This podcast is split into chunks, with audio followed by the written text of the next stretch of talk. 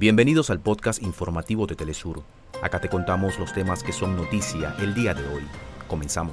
El presidente de Venezuela, Nicolás Maduro, denunció los planes de la extrema derecha de transmitir odio e intentar desestabilizar el país. Sindicatos y organizaciones sociales de Uruguay se movilizan este martes como parte de un paro general parcial contra la política económica del gobierno y la desigualdad. Los jefes de Estado y de gobierno de los países que integran el grupo de los BRICS celebran su décima quinta cumbre en Johannesburgo con una agenda que comprende la incorporación de otras naciones y el impulso de una moneda común. El presidente de Cuba, Miguel Díaz Canel, desarrolla la última jornada de visita a Angola antes de continuar la gira que lo llevará a Namibia, Mozambique y Sudáfrica. La selección venezolana de baloncesto finalizó su participación en el torneo PIC en China, donde en su último partido cayó ante Irán.